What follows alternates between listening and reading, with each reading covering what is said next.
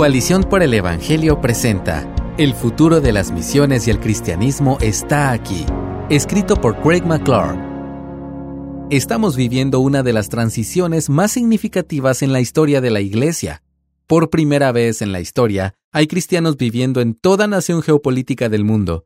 También por primera vez, desde la Reforma Protestante, la mayoría de los evangélicos residen en el sur global, América Latina, África y Asia. Poniéndolo en perspectiva, la población cristiana en el sur global incrementó de 8% en 1900 a un estimado de 77% al día de hoy. El mundo cristiano predominantemente blanco de habla inglesa ya no es la norma. Ante nuestros ojos, vemos a Dios recogiendo a sus redimidos de entre la tierra, de toda raza y tribu, como dice en Zacarías 10:8. De campo misionero a fuerza misionera. Mientras la iglesia global es cada vez más diversa, así también sucede con el perfil del típico misionero.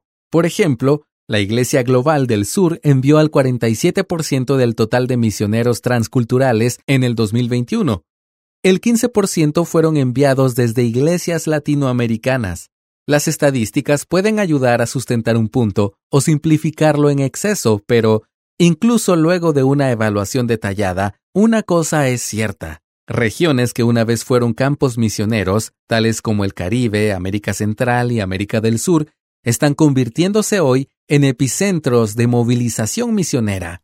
El Evangelio no será retenido por geografía, idioma, raza o estatus económico. Una nueva fuerza misionera está siendo levantada. Ha llegado el futuro de las misiones cristianas. Por la gracia de Dios, tenemos la oportunidad única de participar en las misiones durante este momento sin precedente de avance evangelístico.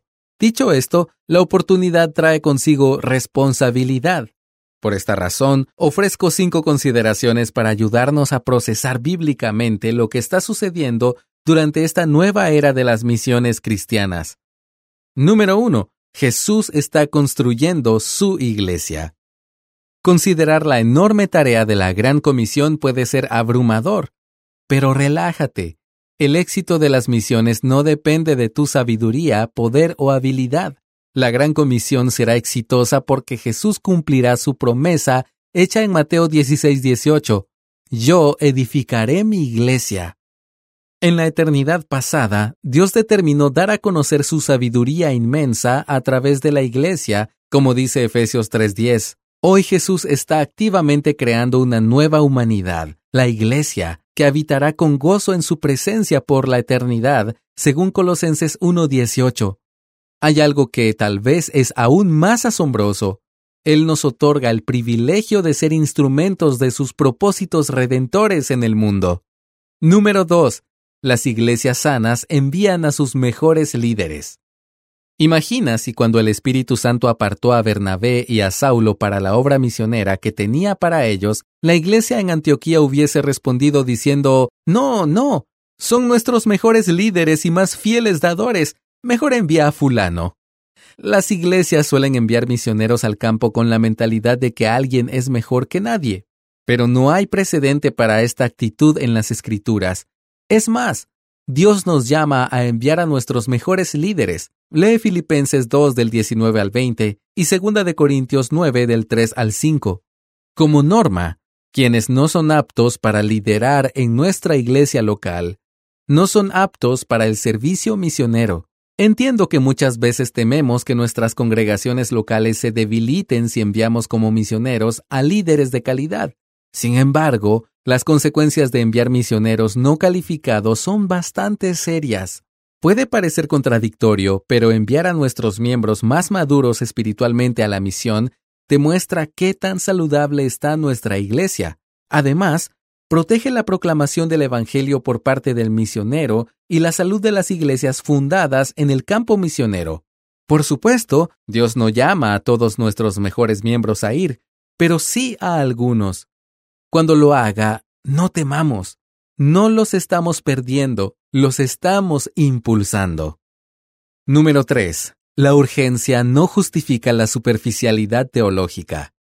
En mi experiencia, demasiados misioneros sacrifican la profundidad teológica en nombre de la urgencia. Como resultado, hay una crisis teológica en las misiones modernas. No niego lo urgente de las tareas misioneras, pero muchos misioneros son pragmáticos en exceso al momento de optimizar la eficiencia, lo cual es inaceptable cuando esto conlleva ser negligentes en la profundidad teológica y la fidelidad bíblica.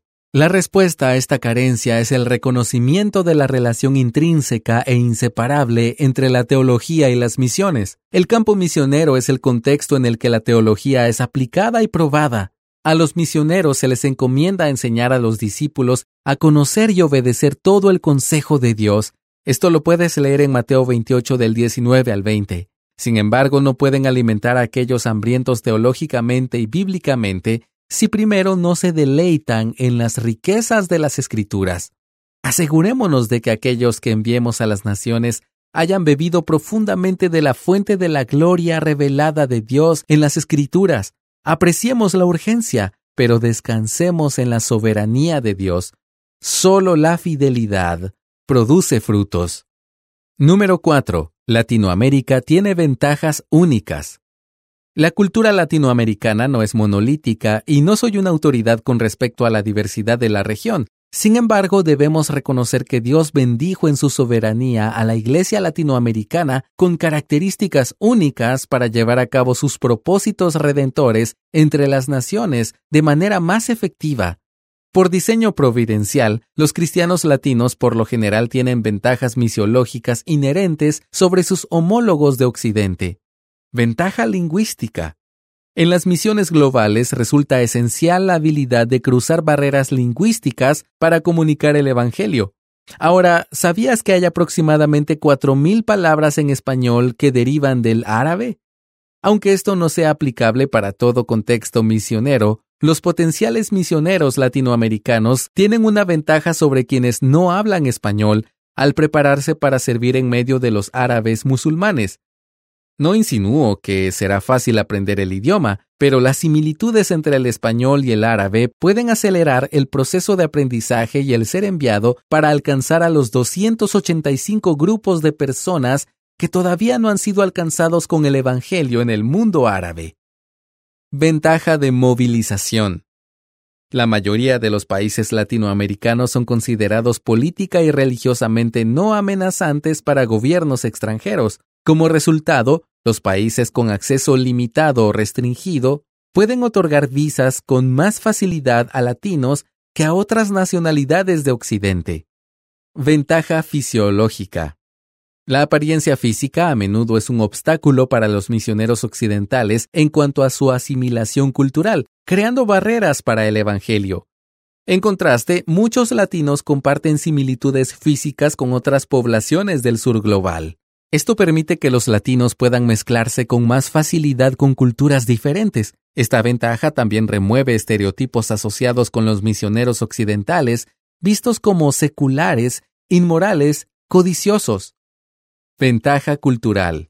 Es razonable anticipar que los misioneros latinoamericanos se adapten bien a su nueva cultura debido a que ya priorizan a sus familias, las relaciones y la hospitalidad.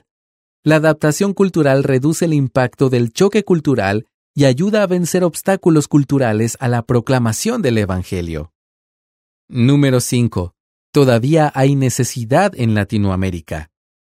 En toda Latinoamérica hay falsos maestros, mayormente neopentecostales, que propagan un evangelio distorsionado. Seguro ya conoces el mensaje, salud y riquezas decretadas y declaradas. Otros hablan de la liberación del pecado y la igualan con la liberación de la opresión política. La predicación expositiva es reemplazada con el sensacionalismo y el Evangelio bíblico de la gracia está ausente. Desafortunadamente millones de latinoamericanos abrazan este mensaje en busca de satisfacción y gozo solo para descubrir desilusión y descontento. Entonces, se podría decir que mucho de Latinoamérica está alcanzada pero es con un evangelio falso. Además, técnicamente hablando, el imperativo singular de la Gran Comisión es hacer discípulos. Esto quiere decir que aquellos que no son discipulados no están realmente alcanzados. Por lo tanto, la Gran Comisión en Latinoamérica permanece incompleta. En respuesta a esto, Mientras consideramos nuestra participación en la nueva era de misiones cristianas, es importante encomendarnos a alcanzar también a nuestros vecinos. El futuro está aquí, pero el fin todavía no.